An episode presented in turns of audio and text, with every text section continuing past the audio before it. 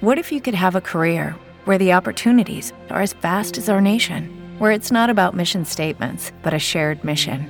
At U.S. Customs and Border Protection, we go beyond to protect more than borders from ship to shore, air to ground. Cities to local communities, CBP agents and officers are keeping people safe. Join U.S. Customs and Border Protection and go beyond for something far greater than yourself. Learn more at cbp.gov/careers.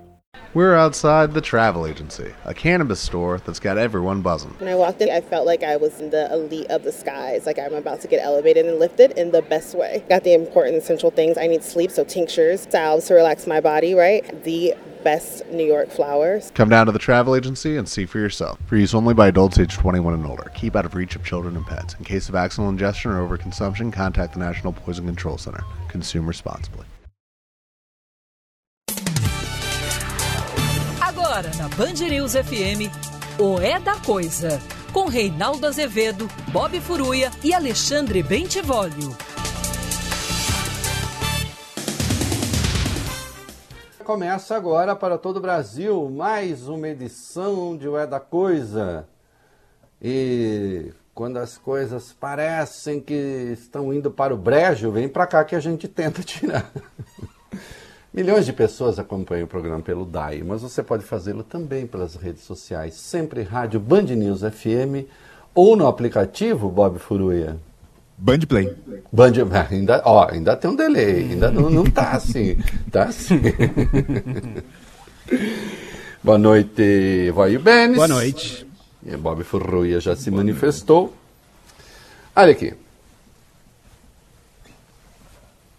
Há algum tempo, precisamente no dia 12 de julho, né, o ministro Luiz Fux manifestou a intenção de fazer um, um encontro entre os três poderes, depois de um papo rápido de 20 minutos com o presidente Jair Bolsonaro. Né? Chamou Jair Bolsonaro é, até a sede do Supremo, eles conversaram por 20 minutos. É, o presidente disse que então haveria encontro, o Fux desceu para dar uma satisfação também, como ele disse à imprensa, e disse que o papel dele era aquele, era tentar uma conversa. O presidente do Supremo foi criticado por este comentarista, como se, vocês se lembram, à época, dizendo: não, o pacto entre os três poderes já está celebrado na Constituição brasileira. E você só conversa com quem quer conversar. Se o sujeito não quer, não faz muito sentido. Até porque é, nem Congresso, nem Supremo estavam extrapolando de suas funções. Você pode não gostar do que eles fazem.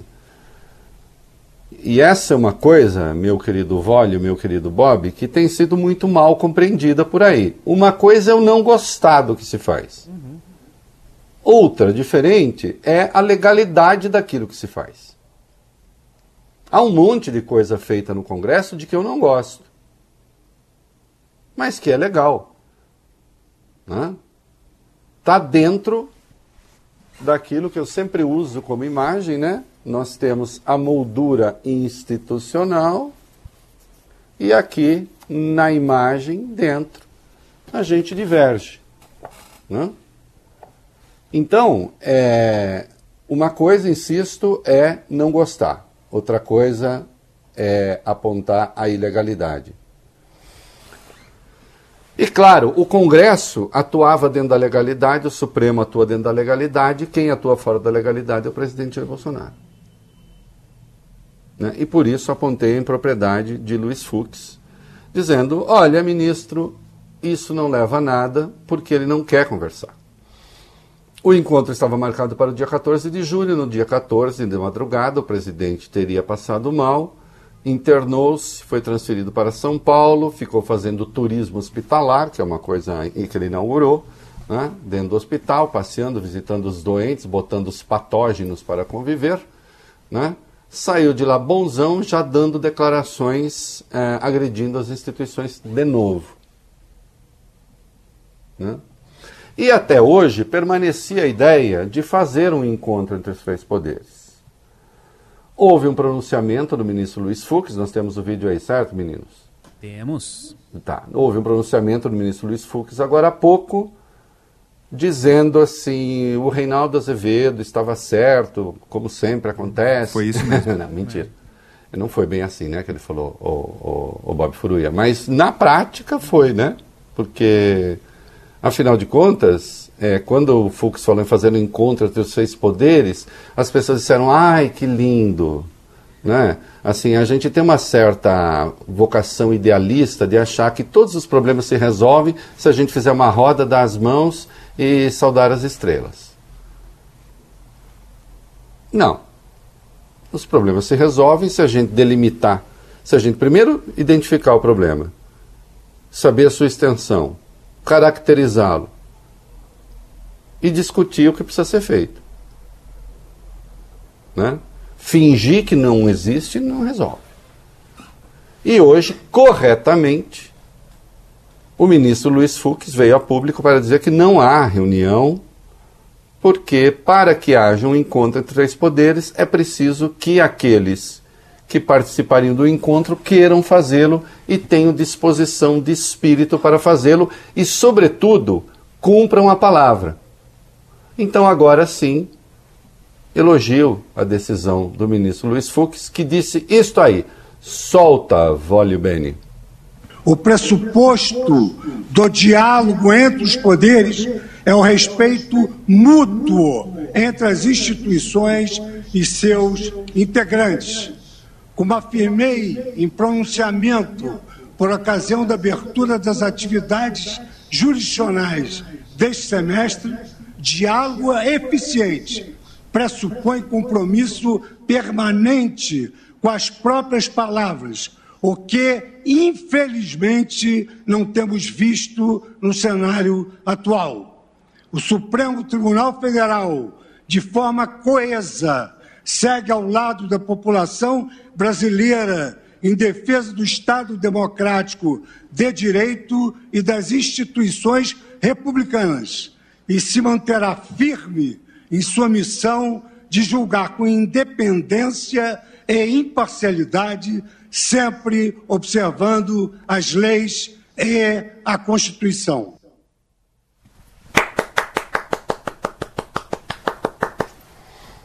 Como sabem, eu ministro Luiz Fux não somos da mesma enfermaria, com alguma frequência. Numa imagem que eu uso sempre aqui.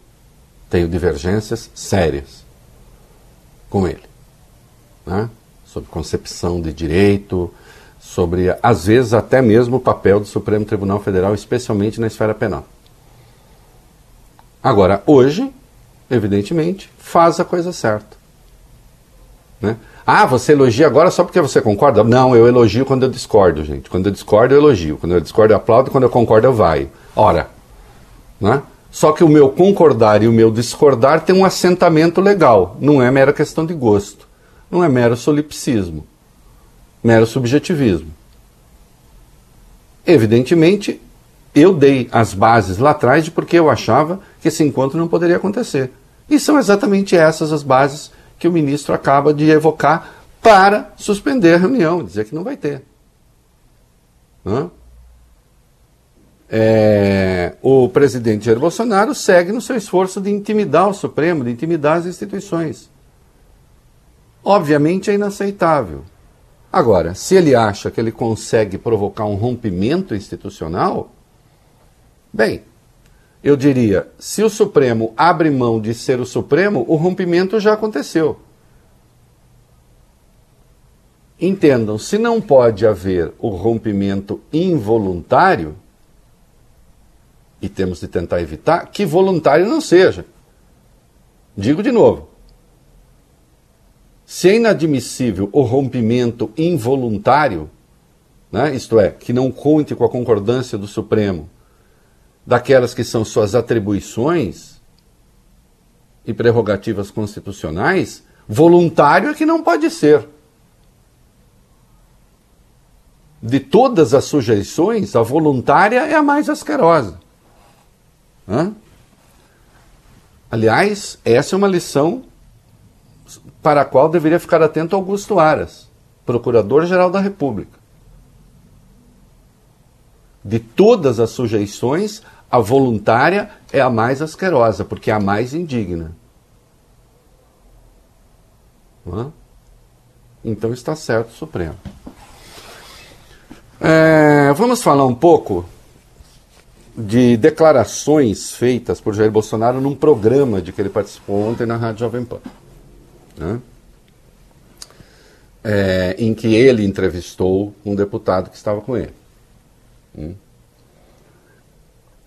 É, houve ali, transgrediu-se uma linha, passou a linha vermelha. né? Não há dúvida nenhuma. Foi a ameaça mais explícita de golpe. Ele tem usado muito a imagem das quatro linhas para se referir à Constituição, de resto, uma metáfora pobre, né? só porque a Constituição tem um formato retangular, supõe. Né? Tem dito: ficarei nas quatro linhas, ficarei nas quatro linhas. E ontem ele disse claramente que pode sair das quatro linhas. Isto é, usou um meio de comunicação para anunciar uma disposição golpista. Ele mesmo chamou de rompimento das quatro linhas da Constituição. Atenção, não é ninguém que lhe está atribuindo isso.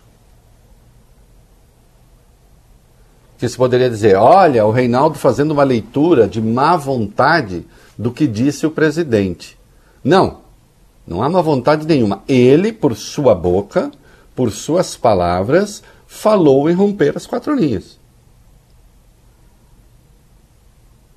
Hã? Então usou aquilo que é um instrumento que as democracias têm, um deles, que são os meios de comunicação, para ameaçar com o fim da democracia. Que isso fique registrado. É mais um elemento para o inquérito de que ele é alvo um dos alvos.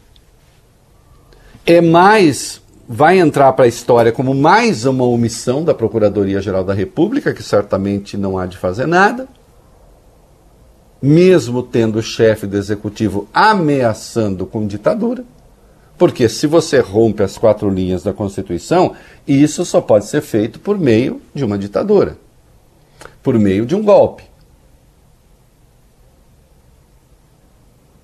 Então, que se note na celebração dos 33 anos das eleições diretas para a presidência no ano que vem, né? mas a rigor a gente não tinha uma ditadura no Brasil já desde 85. Né?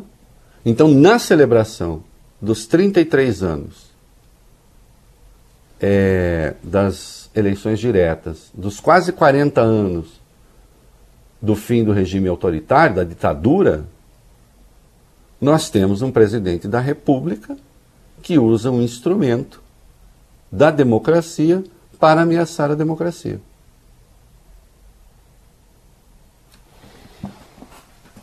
Então, foi ameaça golpista mais clara. Que isso fique registrado para a história e que isso venha a ter consequências nas mais diversas áreas no futuro. É preciso que se saiba o que aconteceu ontem. Foi grave. Não podemos tornar isso uma coisa corriqueira. Hã? E mentiu. Mentiu de várias formas. Mentiu ao dizer que esse inquérito é abusivo, porque ele é alvo agora do inquérito 4781 aberto no dia 14 de março, nós já dissemos aqui, de 2019. Quando ele estava no poder, havia apenas 73 dias. E foi aberto de ofício por um ministro, então presidente do Supremo, Dias Toffoli, que mantinha com ele uma relação muito próxima. Tentou, aliás, Bob Furui, o primeiro que tentou um, uma espécie de pacto entre os três poderes, lembre-se, foi o Dias Toffoli. Eu critiquei também.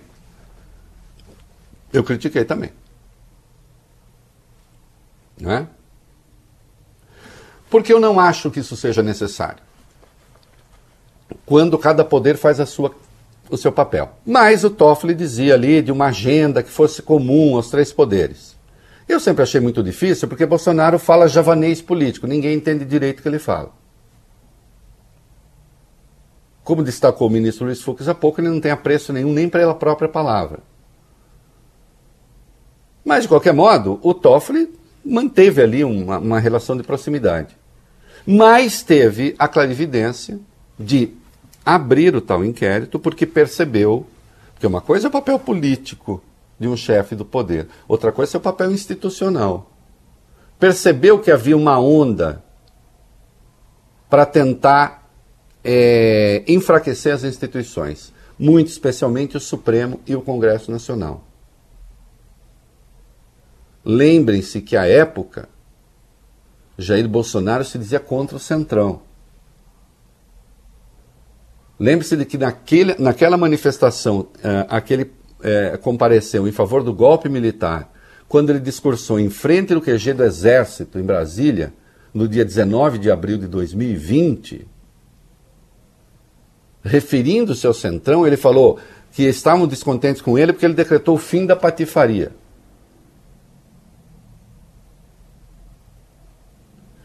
Então era um aluvião contra o Congresso, contra o Supremo, e Dias Toffoli, corretamente, sob críticas, abriu o um inquérito de ofício. Este inquérito de ofício, no qual agora ele é inscrito. E do qual ele se torna alvo. Ele está em surto por causa disso, dizendo que é ilegal. Não, não é ilegal, tanto é que a Procuradoria-Geral da República, à época ainda Raquel Dodge, recorreu contra o inquérito e o Supremo declarou a sua legalidade por 11 a 0. Já que a própria PGR, lamento ter que dizer assim, a época ainda estava Raquel Dodge, não fazia nada contra os ataques. Não pedia investigação. E continua a não fazer nada com Augusto Aras. Né? E aí diz que então, ah, esse Supremo agora que vai abrir o processo, julgar e punir. Não, quem vai punir, se punir, é, atenção, terminado esse inquérito, o, o, o, o, Alexandre vai fazer o que fez das outras vezes. Já lembrei isso aqui ontem. Vai entregar para o Aras. Se o Aras não pedir abertura de ação penal, não tem ação penal. Se ele pedir abertura de ação penal, vai passar pelo Congresso, precisa de dois terços. Então é mentira é mentira que o Alexandre investigue e puna. E caso se abra ação penal, e caso se aceite ação penal, e só nessa condição ele seria afastado da presidência, ele vai ser julgado pelo conjunto do Supremo. Então mentiu. E mentiu de novo quando veio outra vez com a pataquada de que a urna teve seu código-fonte quebrado. É mentira. É mentira. Aliás, ele evidenciou, eh, tentando provar que houve invasão, ele provou que não há. O que houve em 2018 foi uma invasão à base de dados do TSE, que está sendo investigada pela Polícia Federal. E o inquérito de que ele falou ontem, naquele pronunciamento que ele fez, aquele inquérito não investiga invasão de urna. Aquele inquérito investiga invasão de dados do TSE que estão em rede. A urna não está em rede. A urna tem um lacre digital que, se for violado, simplesmente os dados que estão ali não conversam com o sistema à hora da computação de votos. Isso está demonstrado, isso está provado. Então ele usou um inquérito que não tem como objeto invasão de urna, para tentar demonstrar que o sistema foi invadido. É mentira. Mentira grotesca, grosseira, vulgar. Né? Só lembrando que essa investigação está em sigilo, mas segundo Paulo Maiorino, diretor-geral da Polícia Federal, o inquérito não está mais em sigilo. Daí que ele tem usado ali os elementos. De qualquer modo, usou um inquérito cujo objeto é outro. Vocês se lembram, meninos, quando a Casa Branca foi invadida? Ela já foi invadida. O Pentágono já foi invadido digitalmente. Sim. Por um acaso alguém invadiu o código da bomba atômica? Não, não. Você invadiu. espero que não, né? É, Você invadiu uma base de dados Não, se bem que o, o Trump tê-lo já era um perigo suficiente. Né? É, você invadir uma base de dados não significa que você teve acesso a todos os elementos que são, é, enfim, sigilosos. De resto, insisto, a urna não está em rede. Então o que ele fez ontem foi ali é, uma ameaça golpista, a mais grave delas todas, que fique registrado, acompanhado da ameaça acompanhada da mais formidável coleção de mentiras, que é o que habitualmente ele faz, usando para isso a presidência da República. E nós temos de nos perguntar sempre, ontem eu tratei desse assunto aqui, por que é que esse cara chegou lá? Como é que ele chegou lá? Como é que o sistema o tolerou? Né? E que sistema é esse que tolera esse tipo de coisa? As democracias no mundo inteiro precisam aprender a tomar vacina contra esse tipo de vírus. Infelizmente, é, são bastante relapsas para se proteger desse tipo de ataque. E precisa aprender a se proteger. Ah, Bolsonaro voltou a atacar Alexandre de Moraes hoje. Vai lá. Atacou dois ministros do Supremo, Reinaldo, o Alexandre e também o Roberto Barroso, que também é presidente do TSE. Foi durante uma entrevista a uma rádio gospel no Rio de Janeiro. Bolsonaro atacou Moraes por causa da, da decisão do ministro Eu de incluir. dessas entrevistas, né, em hum. que o entrevistado, porque quando você faz uma entrevista mesmo, o entrevistado pode e deve ser contestado. Sim, claro. Especialmente quando agride a Constituição. Mas não, não é entrevista, é pronunciamento. É. Né? Aí lá. O Bolsonaro atacou Alexandre de Moraes por causa da decisão de incluir o presidente no inquérito das fake news. Ele disse o seguinte sobre o ministro: ele acusa todo mundo de tudo para fazer operações. A hora dele vai chegar. Ministro arbitrário ditatorial que aplica a lei para agredir a democracia e para atingir os seus objetivos. Ele me colocou como réu naquele inquérito fake news. Ele é a mentira em pessoa dentro do STF. Vossa Excelência nem sabe o que é ser um réu. Vossa Excelência ainda não é réu. Sabe o que é Vossa Excelência é réu? Vossa Excelência é réu por apologia do estupro. Aí é. E por injúria. Vossa Excelência é réu duas vezes no Supremo, uma por apologia do estupro e outra por injúria, no mesmo caso. Aí é réu, porque é ação penal. Por enquanto, o senhor é apenas um, uma pessoa investigada num inquérito. Ainda não é réu. Então, lhe falta tudo: do apreço à democracia à informação objetiva, lhe falta tudo. Obviamente, uma infecção que tomou conta do corpo da República no Brasil permitiu que um patógeno oportunista como Vossa Excelência se apossasse né, desse corpo e provocasse essa infecção que temos aí. Porque nem isso direito Vossa Excelência aprendeu, que é um elemento básico para quem participa do debate público. E isso é um fato. Converse lá com seus advogados. O senhor tem uma advogada que, inclusive, parece que já advogou para o PT, para as esquerdas. Karina Cufa, é isso? Isso. Vê pra... isso. Pergunte para ela o que é ser réu. Ela pode lhe explicar. E sobre Barroso? Sobre o ministro Luiz Roberto Barroso, em resposta sobre o TSE rebatendo as mentiras que o presidente disse sobre o sistema eleitoral, Bolsonaro afirmou o seguinte: toda vez que alguém entra no computador, ele deixa rastros. Tudo que esse hacker fez, ele deixou rastros. Com o inquérito, o que o TSE fez? Apagou os logs, que são os dados do hacker. Obstrução da justiça é crime. O TSE apagou todas as pegadas do hacker. Não existe mais acreditar no Barroso dizendo que as urnas são blindadas. É mentira. Ele mente descaradamente. O senhor está mentindo descaradamente. Isso simplesmente não aconteceu, aquela invasão nada tem a ver com urna. Vá pegar um inquérito da Polícia Federal que o senhor mesmo, com o qual o senhor mesmo lidou. Aliás, fez muito bem o TSE, depois da entrevista, soltou uma nota demonstrando por A mais B que Bolsonaro estava mentindo. Não?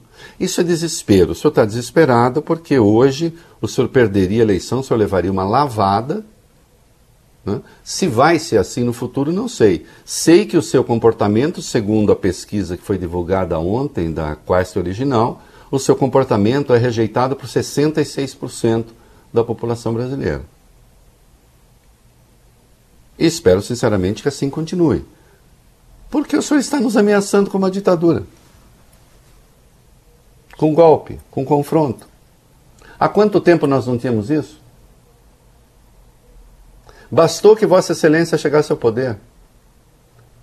Vossa Excelência fica no poder dois anos e meio e põe o Brasil à beira de um confronto.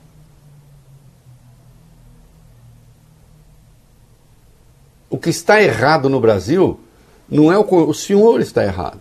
O senhor é o erro, o senhor é o problema. Ah, e não tem nenhum compromisso com a verdade. Então, por exemplo, ele afirmou ontem que o Barroso soltou o Dirceu, que o Barroso perdoou o Dirceu. Foram as regras. Dirceu entrou na regra.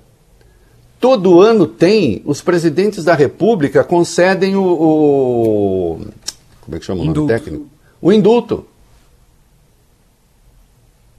E o Dirceu entrou na regra. Mas o Roberto Jefferson também entrou. O Roberto Jefferson, que hoje aparece em vídeo com arma na mão, como um soldado de Vossa Excelência, também teve o indulto. O ministro é apenas um instrumento do indulto.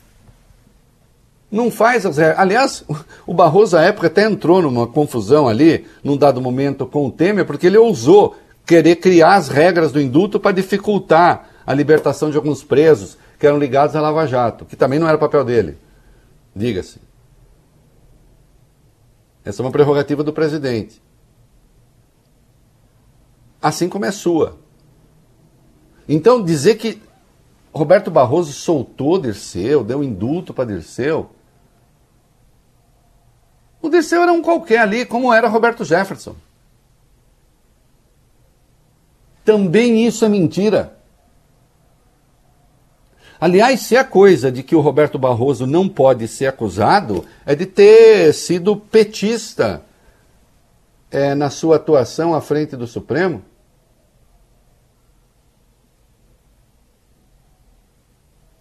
Aliás, as vezes em que eu critiquei duramente o Barroso, foi porque, a meu juízo, ele se alinhou com a Lava Jato contra o que eu considerava o bom exercício da lei. E ao fazê-lo, tomou decisões contra o PT. Eu vou insistir aqui. Em abril de 2018, Lula foi mantido na cadeia contra a Constituição, contra o inciso 57 do artigo 5 Ninguém será considerado culpado antes do trânsito em julgado de sentença penal condenatória. Portanto, havia alguém preso que a Constituição dizia que não era culpado. Por 6 a 5, se negou ao Lula habeas corpus preventivo, com a pressão feita então por um militar, Eduardo Vilas Boas, comandante do Exército, no Twitter, e um dos seis votos que mantiveram o Lula preso, que, portanto, lhe negaram habeas corpus preventivo, permitindo a Sérgio Moro em seguida prender o Lula, uma semana depois. Não, uma semana depois, não, quatro dias depois. Um dos seis votos que mantiveram Lula preso, do Roberto Barroso. Dos seis votos que mantiveram Lula preso, cinco foram dados por ministros indicados pelo PT. O senhor já deixou claro que só vai indicar para o Supremo gente que votar de acordo com a sua vontade. Já tem um lá, E agora o senhor está querendo outro. O senhor não entende a democracia, o senhor não quer democracia, o senhor quer ditadura. É mentira que o senhor queira voto impresso. O senhor quer ditadura. E mente. Mente. Ao associar Roberto Barroso ao PT, mente. A esmagadora maioria dos votos do Barroso no Supremo foram contrários aos interesses de petistas. It is Ryan here and I have a question for you. What do you do when you win? Like are you a fist pumper? A woohooer, a hand clapper, a high fiver. I kind of like the high five, but if you want to hone in on those winning moves, check out Chumba Casino. At ChumbaCasino.com, choose from hundreds of social casino style games for your chance to redeem serious cash prizes. There are new game releases weekly, plus free daily bonuses. So don't wait. Start having the most fun ever at ChumbaCasino.com. No purchase necessary. VGW. Void were prohibited by law. See terms and conditions. 18 plus. Okay, round two. Name something that's not boring. A laundry? Ooh, a book club. Computer solitaire, huh? Ah, oh, sorry, we were looking for Chumba Casino. That's right. ChumbaCasino.com has over 100 casino style games. Join today and play for free for your chance to redeem some serious prizes. ChumbaCasino.com. No purchase necessary. Full prohibited by law. 18 plus terms and conditions apply. See website for details. E a meu ver, muitas vezes de forma errada.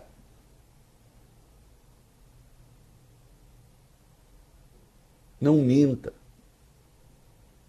Mesmo, mesmo na anulação das condenações em razão da incompetência do Moro, foram oito a três. Oito a três. O Barroso é apenas um dos oito. Teriam bastado seis. Hã? E entre esses votos há ministros que não foram indicados pelo PT. Gilmar Mendes é um caso. Alexandre de Moraes é outro caso.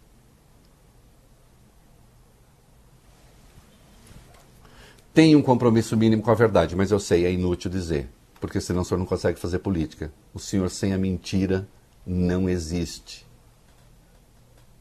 porque o seu discurso é essencialmente mentiroso.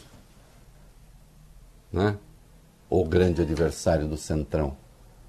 Aliás, ontem eu vi uma foto do general Heleno, vê se você acha aí, Augustão, ao lado do Ciro Nogueira. Uhum. E eu lembrei daquele sambinha, né, Valibelli? Uhum. Se gritar, pega centrão, não fica um, meu irmão. Se gritar, pega centrão. Ali, se gritasse, sei lá, né, que aí ia acontecer. Manifesto de empresários. Diante dos ataques diários do presidente Bolsonaro, centenas de empresários, economistas, diplomatas e representantes da sociedade civil divulgaram esse manifesto em defesa do sistema eleitoral brasileiro. Afirmam que o princípio-chave de uma democracia saudável é a realização de eleições e a aceitação dos resultados dela. O texto não cita nominalmente Bolsonaro, mas é categórico ao dizer que a sociedade brasileira é garantidora da Constituição e não aceitará aventuras autoritárias. Entre os nomes que assinam o documento, nomes de peso, Reinaldo. Vamos lá: Frederico e Luísa Trajano, do Magazine Luiza, Pedro Moreira Salles e Roberto Setúbal, Itaú Unibanco, Carlos Gereissati, do Iguatemi, Pedro Passos e Guilherme Leal, da Natura, e Luiz Stumberger, gestor do Fundo Verde. Também assinam economistas como Armínio Fraga, Pedro Malan e Lan Goldfein, Pércio Arida, André Lara Rezende, Alexandre Swartman e Maria Cristina Pinotti. Olha, estão aí. É... Augustão, te mandei a foto do Augusto Heleno. Estão aí é... os... alguns dos grandes da economia brasileira, né? alguns dos economistas importantes, intelectuais importantes. É isso. Que bom que nós temos ainda né? É, uma elite brasileira, elite do pensamento, elite econômica, elite no melhor sentido né, da expressão, é, que se ocupa da democracia e que reconhece que a democracia é essencial para a continuidade, inclusive do ambiente de negócio. A foto está aqui, tá? Né? Inclusive do ambiente de negócio. Então é fundamental que tenhamos essas pessoas vocalizando isso, para que Jair Bolsonaro também compreenda é, que, porque ele gosta de se colocar assim como aquele grande agente do anticomunismo, como se o comunismo nos ameaçasse.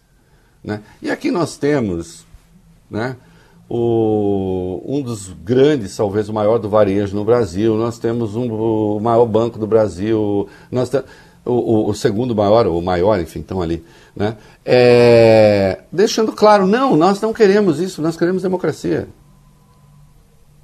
Não há nada de errado com o nosso sistema eleitoral.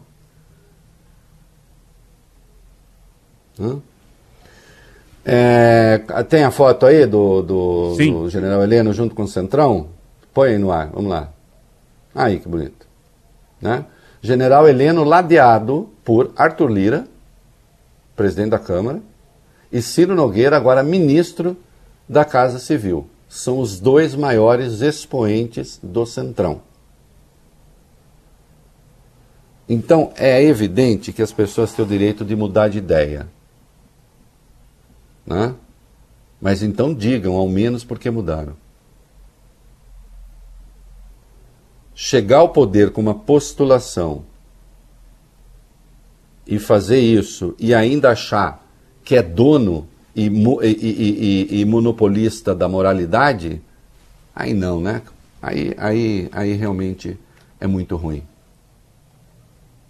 Né? É, nós vamos para os comerciais.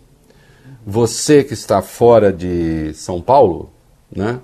É, vai ficar com o noticiário local. No tempo de São Paulo, agora eu vou continuar a tratar de questões de política nacional, falar de atos de protesto que estão sendo organizados, etc. Né? Dos, dos bolsonaristas, um dos bolsonaristas, e também de uma palestra é, de Mourão, que, claro, volta e meia tem um surto e resolve lembrar as suas origens. É isso aí, vamos começar. Muito bem, estamos de volta. Enquanto eu mando aqui um recado para Bob Furuia, Bob Furuia, né, dizendo que o 10 a 12 abre o bloco 2 São Paulo. Ah, então beleza. além de outros remanejamentos, é, gente, isso aqui é uma obra aberta, vai sendo feito enquanto vai sendo feito. É, molecada, temos atos, atos, atos de um lado, atos do outro, é, vamos lá, vamos lá. Hum. Todo dia isso. O presidente Jair Bolsonaro voltou a dizer que vai pra rua para defender o voto impresso. Ainda não existe uma data oficial para a próxima manifestação da extrema-direita, mas alguns grupos já se organizam para um ato no dia 7 de setembro, estão chamando de a nova independência do Brasil. Caso se concretize, será o terceiro ano seguido de protestos no 7 de setembro, todos eles com essa pauta reacionária. A campanha Fora Bolsonaro, no entanto, prometeu reagir, marcar um ato para o dia 18 de agosto e estudam voltar às ruas no 7 de setembro, pelo impeachment de Bolsonaro, e também em defesa das urnas eletrônicas e do atual sistema de votação. Olha aqui. É... Bom, insisto, manifestação de rua é manifestação de rua e as pessoas têm o direito de se manifestar dentro dos limites da legalidade. Né? Lembrando que é, os atos dos bolsonaristas têm sido atos em favor da ilegalidade, têm sido atos em favor do golpe. Ah, mas não pode pedir voto impresso? Pode. O que não pode ir para a rua dizer assim, ou tem voto impresso ou não tem eleição.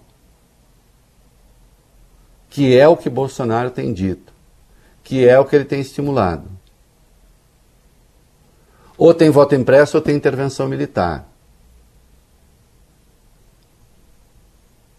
Não, eu não acho que as pessoas devam ser livres para pregar ditadura.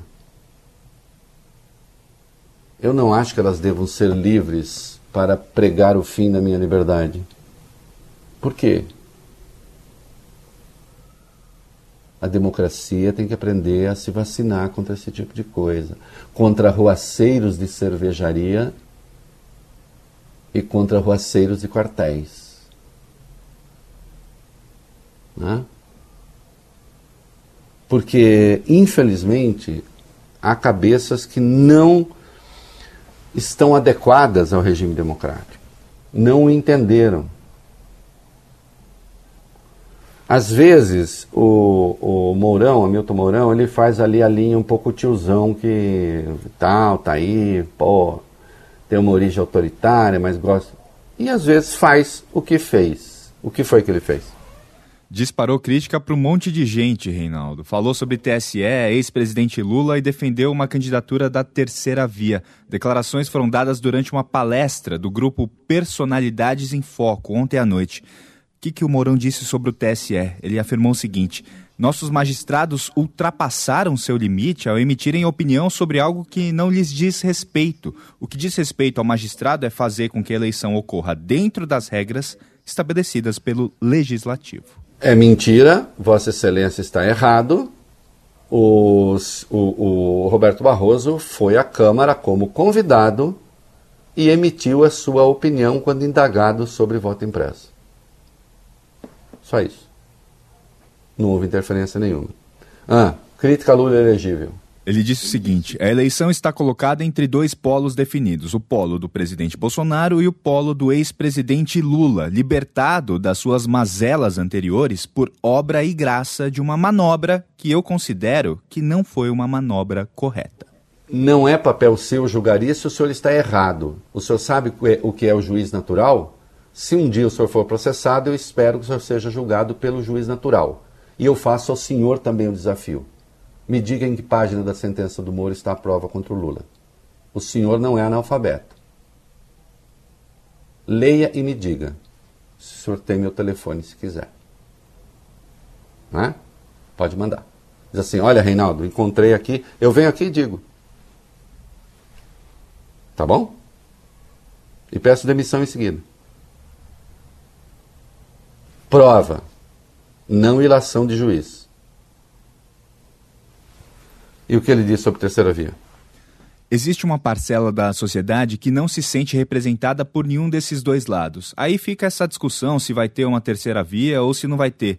Eu acho que seria importante, para reduzir as tensões, que realmente surgisse um candidato que tivesse condições de fazer com que a outra parte da sociedade se sentisse representada, melhorando o nível do debate no período eleitoral e favorecendo a diminuição dessa polarização.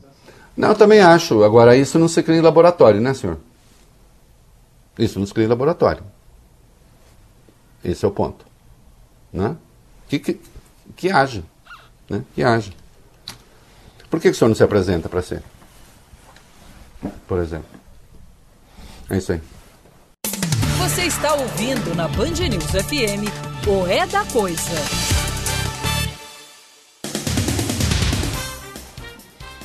Olha aqui, está em curso uma reforma eleitoral é, na Câmara, né? E a relatora é a deputada Renata Abreu, do Podemos. Há algumas aberrações ali tão escandalosas, né? É, que vamos ver que curso terão. Né? É, a, a doutora inventou um sistema que não sei se ela manteve, não manteve, não está claro, que cada um de nós não tem mais segundo turno, cada um de nós vota em cinco candidatos, pela ordem de preferência. E aí vai dando um jeito, criou-se ali, ela criou uma engenhoca supostamente matemática, o, o Vale Bene, que não se sabe hum. direito quem vai ser eleito, é uma surpresa. Hum. Vai depender muito, assim, é, é, é uma charada grega vazada em etrusco antigo. E ela posa, assim, com aquela carinha de quem teve uma grande ideia né, em um eleitor botar lá os nomes sem saber quem pode ganhar, quem pode perder. Né? Que inclusive tornaria pesquisa eleitoral, aí não precisa nem proibir pesquisa eleitoral, porque não serve para nada. Aí sim, né, aí sim, a vontade do eleitor simplesmente não será respeitada. Porque nos, quando há o segundo turno, há o segundo turno justamente para que se formem as maiorias necessárias a estabilidade. Mas é que a Renata Abreu deve ter intuído que o melhor jeito de, por exemplo, dar presidência para o Moro. Quem sabe o Moro vire, digamos, a terceira opção de 80% dos brasileiros. Se ele for a terceira opção de 80% dos brasileiros, por que não ele ser o presidente, em vez, Bob Furuia, de ser aquele que é a primeira opção de 45% dos brasileiros? Né, doutora? Mas isso é um lixo inominável. Um lixo inominável. Ilegal. É a velha história. Aprovam uma coisa como essa, duvido que aprove, mas aprova uma coisa como essa, vai no Supremo, o Supremo vai dizer é inconstitucional, que isso não representa a vontade do eleitor.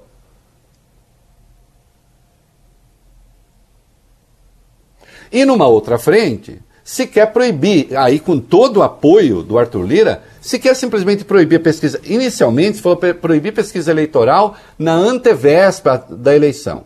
Dois dias antes já não poderia. Um dia antes não poderia. Né? Não, poderia até dois dias antes. É um dia antes não e no dia não. Porque isso interferiria na vontade do eleitor. Aí o, o, o Lira deu uma entrevista e disse: não, quem sabe 15 dias. Proibir divulgação de pesquisa significa entregar a política às mãos de mentirosos na era da indústria da fake news. Se institutos responsáveis que podem arcar com eventuais problemas já têm muitas vezes dificuldades nos dias de hoje, diminuiu a margem de acerto, é verdade, em relação a quando não havia as redes sociais.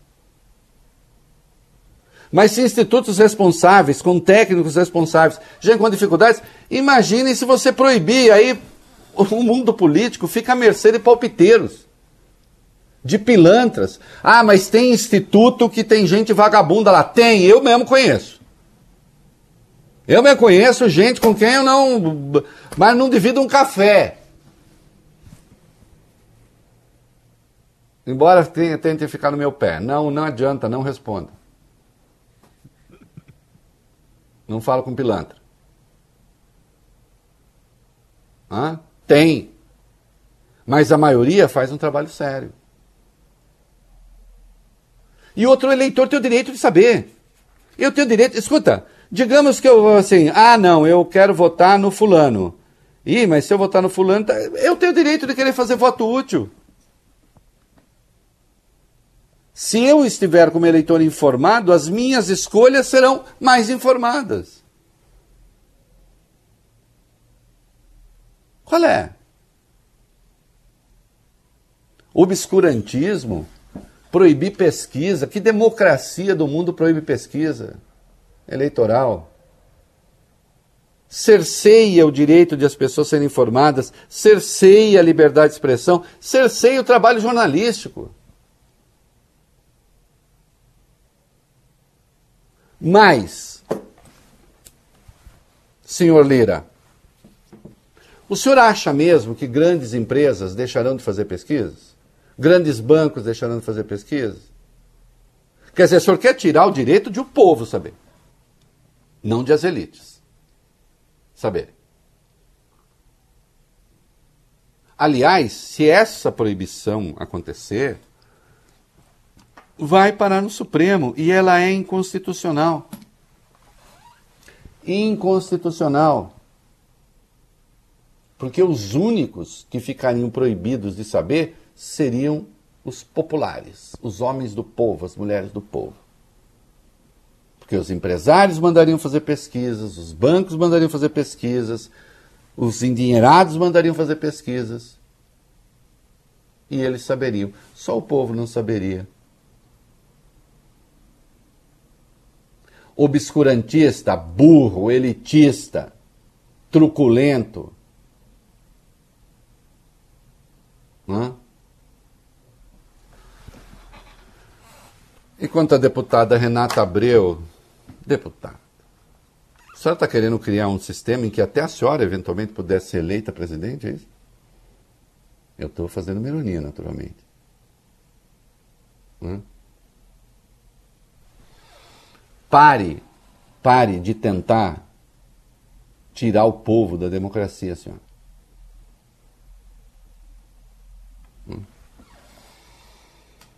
É... E rapidamente para a AGU, né? Hum. foi Bruno Bianco, é, ele é originalmente da AGU e era secretário especial da Previdência Social do Trabalho. É, portanto, com Paulo Guedes. Bom, melhor do que o tal José Vicente Santini, que também estava sendo cotado para isso. Né? Mas veja só, é, vamos falar um pouquinho de Santini rapidamente, só para a gente definir o que é governo Bolsonaro. Vai. Ele ganhou um novo cargo no governo federal. Ele é aquele amigão dos meninos, dos filhos do presidente, uhum. que foi demitido em janeiro do ano passado depois de usar um jato da Força Aérea Brasileira para viajar da Suíça para a Índia. Ele e duas assessoras apenas. Na época, ele era o número dois da Casa Civil. E aí foi exonerado e contratado como assessor do Ministério do Meio Ambiente de Ricardo Salles. E em fevereiro desse ano, ganhou o posto de número dois em outro ministério, na Secretaria-Geral da Presidência. Foi exonerado novamente e agora é o novo secretário nacional de Justiça do governo Bolsonaro. Vai responder ao ministro Anderson Torres e vai coordenar as estratégias do governo de combate à corrupção e lavagem de dinheiro, além de lidar com políticas de migrações, de enfrentamento ao tráfico de pessoas e também de acesso à justiça e à cidadania. Nunca ninguém mais qualificado do que alguém que fez aquilo com o avião da FAB. É, olha, é, acho curioso dizer assim, ah, é, o PT fica aparelhando o Estado brasileiro. Havia essa acusação, em muitos casos, procedente. E sempre que eu julguei necessário, eu critiquei. Hoje, o Estado brasileiro é aparelhado, entre outros, pelos amigos da família Bolsonaro. Que mudança, hein? É uma vergonha em si. Né? Fica para as considerações de Hamilton Mourão, que gosta de dar pito em todo mundo. É, nós vamos falar de CPI daqui a pouco, já já, mas antes, meninos, é, tem um troço que eu considero fundamental, fundamental. É, achem aí sobre o que está acontecendo nos Estados Unidos uhum. hoje com a Covid-19. Que sirva de alerta para um dado em particular. Né? E nós estamos falando dos Estados Unidos com uma vacinação muito mais avançada do que a nossa. E com a vacina que Jair Bolsonaro considera a boa. O que está acontecendo lá? Vamos lá. Os Estados Unidos registraram nesta quarta-feira, ontem, o maior número de infecções pela Covid nos últimos seis meses. Foram 100 Atenção, mil novos casos. Nos últimos seis meses.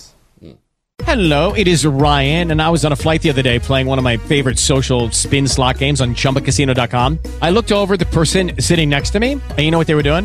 They were also playing Chumba Casino. Coincidence? I think not. Everybody's loving having fun with it. Chumba Casino is home to hundreds of casino style games that you can play for free anytime, anywhere, even at 30,000 feet. So sign up now at chumbacasino.com to claim your free welcome bonus. That's chumbacasino.com and live the Chumba life. No purchase necessary. VGW, void, prohibited by law. See terms and conditions 18 plus.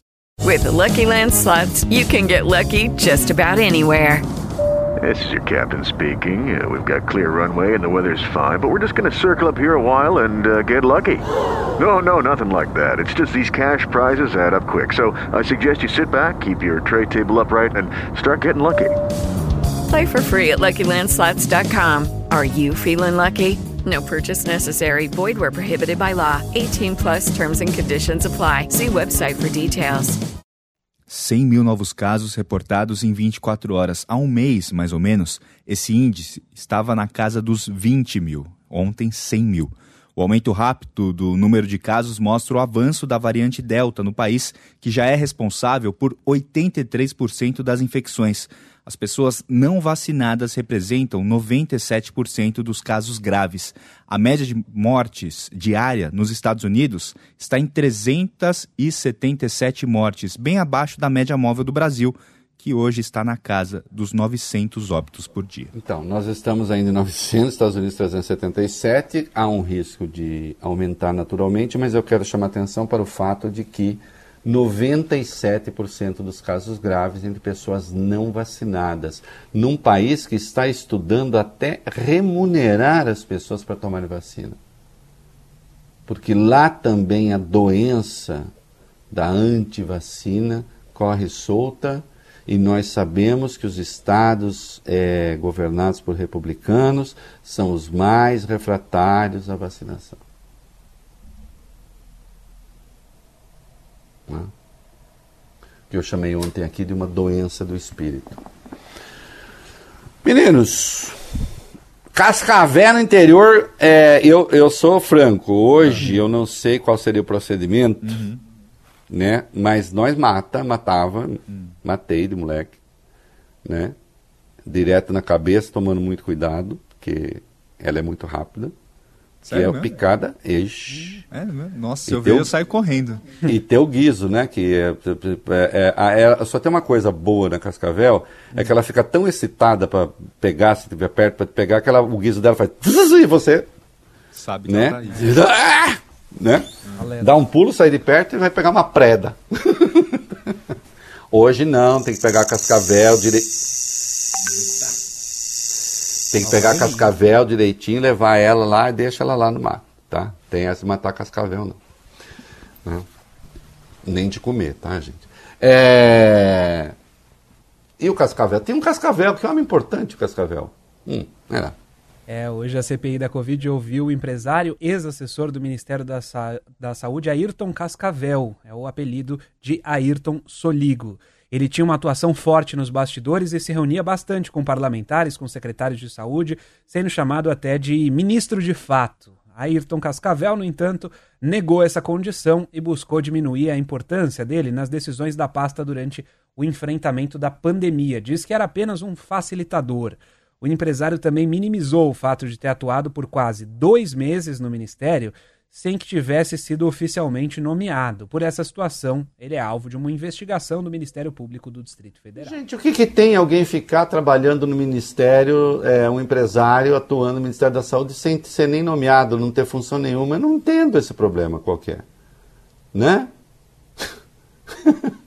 Não, e todo mundo ali pagando maior pau pro Cascavel. Cascavel, olha, é. Cascavel poderoso, né? Foi ali o líder do governo do Senado, meu amigo Cascavel, Cascavel, Cascavel, olha! O é, que mais que tem no Cascavel? Hum. O requerimento para convocação do Cascavel hum. ainda citou o papel dele durante o colapso do sistema de saúde em Manaus durante a segunda onda da pandemia, a crise da falta de oxigênio, oxigênio hospitalar. E o Cascavel novamente negou a importância dele nesse episódio. Ao rebater os rumores sobre os superpoderes do Cascavel, o empresário chegou a falar que não poderia, por exemplo, negociar vacinas. E disse que, diferentemente do que fez o governo, ele teria comprado tudo, mesmo sem lei. Não.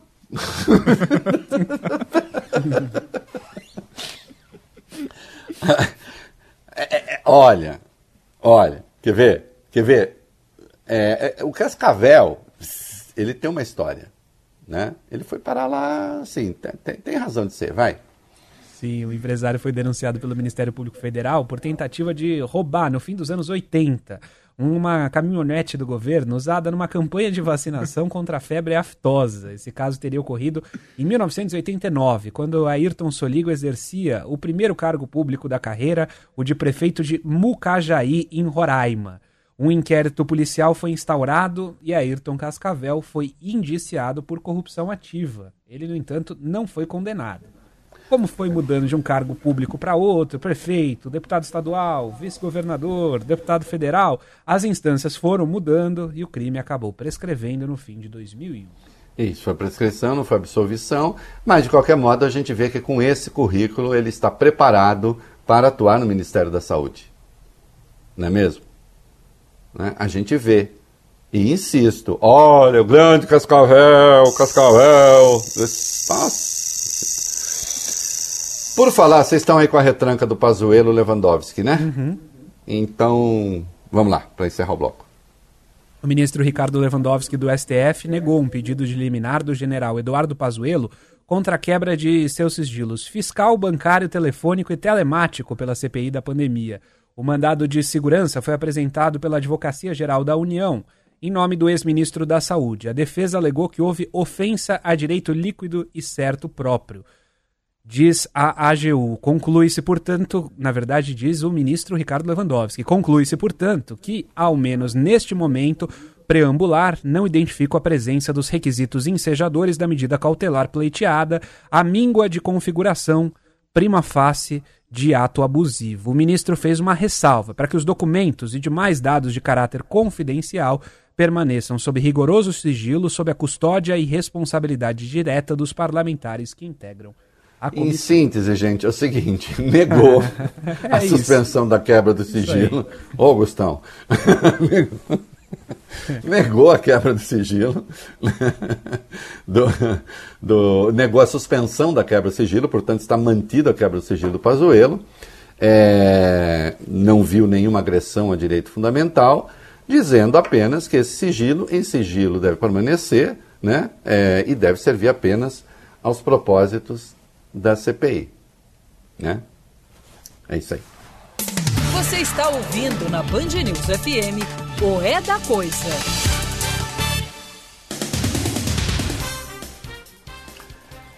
E o calendário dos adolescentes está suspenso.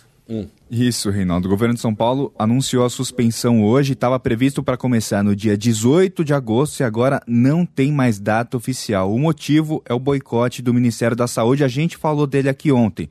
O governo paulista esperava receber 456 mil doses da vacina da Pfizer, mas ficou com metade, 228 mil doses.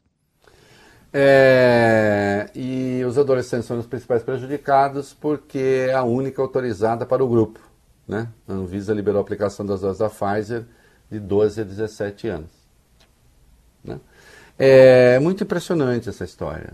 Né? É muito impressionante porque o Ministério disse, não, primeiro que não é uma quantidade, segundo eles. Né? Quando combinado, é claro que você distribui as vacinas segundo a proporção da população de cada estado. Ora bolas. Né? Depois que São Paulo teria sido beneficiado de uma outra distribuição, então aí eles resolveram. Em suma, né? é essa gente. O que, que o Dário falou? O governador de São Paulo estuda entrar na justiça contra o Ministério da Saúde por causa desse número reduzido de doses. Ontem a pasta tentou explicar o motivo do lote menor, disse que foi uma questão de compensação, já que São Paulo tinha retido doses da Coronavac numa outra ocasião. Em nota, o governo paulista diz que essa informação é mentirosa e voltou a afirmar que o Estado está sendo penalizado pelo sucesso da campanha de vacinação. Hoje, o governo paulista diz que vai entrar na justiça, está só esperando a conclusão de alguns estudos. E eu acho que tem que entrar mesmo. É um absurdo. Né? É claro que, enfim, está havendo aí uma, me parece, uma prevenção contra o governo de São Paulo. Né? Mas a segunda dose da Pfizer está garantida, diz o governo de São Paulo. A afirmação é do secretário de saúde, o Jean Gorenstein. Tem muita gente preocupada com isso, né, Reinaldo? O intervalo entre as doses Eu da Pfizer é, são três meses. Ou seja, quem tomou a Pfizer lá em maio precisa tomar a segunda dose agora em agosto. E segundo o secretário, São Paulo reservou vacinas da Pfizer para esses grupos. E nós falamos hoje, né, é, do avanço da Delta, da variante Delta nos Estados Unidos, gravíssimo, né? Que está pegando, inclusive, os casos graves, 97% dos cabeçudos que não tomam vacina. Né? É, e isso está preocupando os governadores aqui no Brasil também. Né? O Fórum Nacional dos Governadores enviou um ofício ao Ministério da Saúde pedindo o envio de mais vacinas ao Rio de Janeiro. O objetivo é conter o avanço da variante Delta. Dados do governo estadual do Rio de Janeiro mostram que quase metade dos casos de Covid na capital fluminense já são da variante indiana. Os governadores do fórum acreditam que o Rio possa se tornar o epicentro da variante Delta aqui no país, considerada a mais contagiosa de todas as cepas. O Ministério da Saúde ainda não se manifestou sobre esse pedido. A mais contagiosa das cepas e ainda não está muito claro é, como é que ela resiste a algumas vacinas. Então as coisas estão se complicando, estão muito complicadas nos Estados Unidos e, por exemplo, Israel, que foi o país que promoveu primeiro, a ampla vacinação, a vacinação em massa, também está preocupado. Quer ver? Olha lá.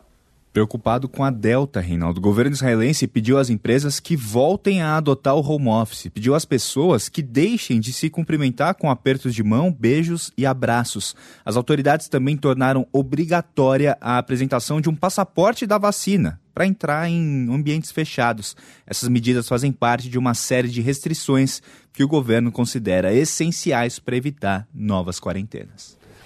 Olha, vocês é, percebam que é, o governo de Israel, que é, com Netanyahu até outro dia era considerado o governo amigo dos, é, do, do, Bolsonaro e também não é inimigo que está lá, vocês percebam que os países, diante de ameaças concretas, tomam medidas restritivas. Né? Nós temos hoje o único governante no mundo, o único governante no mundo que continua a fazer o contrário. Não há paralelo. Não, não, há, não há semelhança. Em nenhum lugar mais. Nem no Tajiquistão. É isso aí. Olha, tinha muita coisa hoje, não deu tempo de colocar o poema, mas é, tem o poema dos pais. No caso, é o poema, um poema do Pablo Neruda. Está em todas as minhas redes sociais, também na Band News FM. Então procurem lá acho que ficou bem bacana, um dos mais belos textos. O Pablo Neruda tinha apenas 19 anos quando esse texto foi publicado. É uma lindeza, tá? tá com, o vídeo está com dois minutos e meio e está um pouquinho longo, então a gente tem coisas aqui importantes. Esse negócio de internet para pobre aí, é, quer que eu fique dando internet para pobre, pô. E agora pobre não precisa de internet. Eu já disse que, inclusive, pobre precisa fazer esporte, não, não precisa se preocupar com política, esse negócio disso daí. Isso daí, aí. 18. Vamos lá, então, eu estava na errado. O governo Bolsonaro não quer dar de jeito nenhum internet grátis para alunos da rede pública, na maioria os mais pobres estudarem. Essa história já vem se arrastando há alguns meses e ganhou agora novos capítulos. Em fevereiro desse ano, o Congresso aprovou uma lei que busca garantir conectividade para estudantes e professores de escolas públicas. Aí veio o presidente e ele foi lá e vetou o dispositivo. No dia 1 de junho, o Congresso derrubou o veto e a União foi obrigada, de novo, novamente, a destinar os recursos num prazo até o dia 10 daquele mês. O governo, então, foi brigar na Justiça. Entrou com uma ação no Supremo Tribunal Federal para não cumprir essa lei. Era um texto do advogado-geral André Mendonça e que você criticou bastante aqui, Reinaldo. Eu, eu lembro. Aí o Supremo deu um prazo maior para o governo, até ontem, para que se preparasse antes de fazer os repasses. Só que Bolsonaro agiu de novo, quase no fim do dia. Publicou uma medida provisória numa edição extra do Diário Oficial da União. A medida provisória, SMP, determina que o prazo para as transferências aos estados fica a cargo do Poder Executivo, ou seja, do governo federal. Lembrando que uma medida provisória tem força de lei e passa a valer já no dia que foi editado o texto, precisa ser aprovado pelo Congresso em até 120 dias e, caso isso não ocorra, perde a validade. Ou seja, é, arrumou um instrumento para ir empurrando com a barriga. Né? O que é lamentável. O que é lamentável. Mas quando há a chance ali, vamos para 24, quando há a chance de eventualmente vir aí algum benefício e tal, eleitoral, aí então vão tentar dar um jeitinho. Do que, que eu estou falando, Bob Ferreira? Tá falando, Reinaldo, do Bolsa Família do governo Bolsonaro, que já tem um nome. Vai se chamar Auxílio Brasil, anúncio feito pelo presidente ontem durante discurso na posse do novo ministro da Casa Civil, o Ciro Nogueira. E Bolsonaro repetiu os números que a gente já adiantou aqui. Ideia é aumentar o benefício entre 50% e 100% do valor atual do Bolsa Família. Ele disse que os primeiros 50 já estão garantidos. E os outros 50, segundo Bolsonaro, ficam na conta do ministro Paulo Guedes.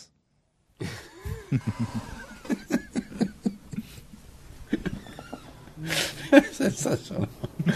Ó, vai ser de 50 a 100 de aumento. Os primeiros 50 eu tô garantindo. Uhum. E os outros 50 o Paulo Guedes não tem. Imagina ter um chefe desse. Se vira aí. Cara, não é deste mundo isso aí. Não é um governo. Tá? Não é um governo. Vocês imaginam qualquer outro ministro, é, qualquer outro presidente no passado falando, ah, o Fernando Henrique diz, não, eu quero, mas o Malô não quer. Eu quero fazer esse negócio, mas esse Meirelles não me deixa. Ao contrário, nós tínhamos presidentes que prestigiavam seus ministros, né? Ah, esse Guedes não quer dar aí. Não quer dar isso daí. Vamos comercial. Mandei e-mail pra você aí, Voio. Vou pegar.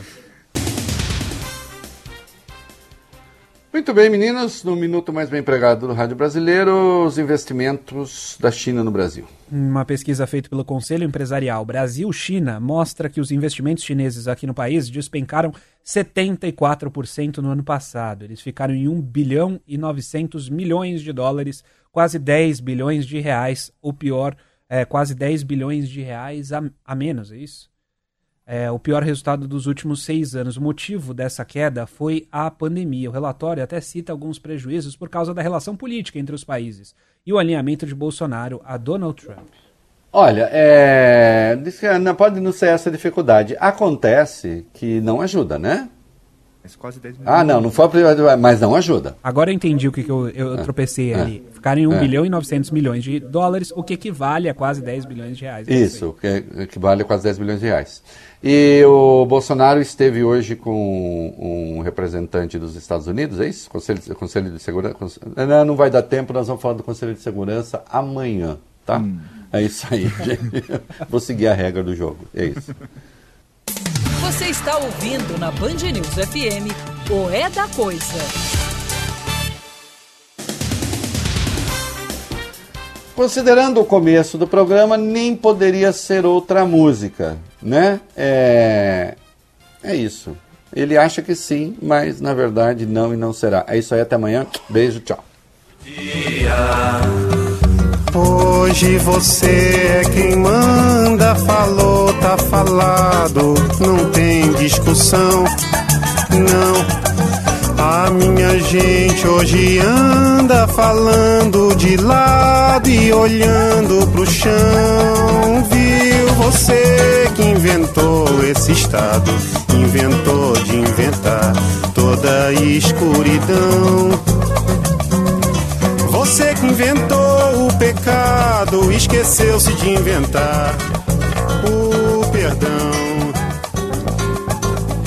Apesar de você ser outro dia. Eu pergunto a você onde vai se esconder da enorme euforia. Como vai proibir quando o galo insistir em cantar?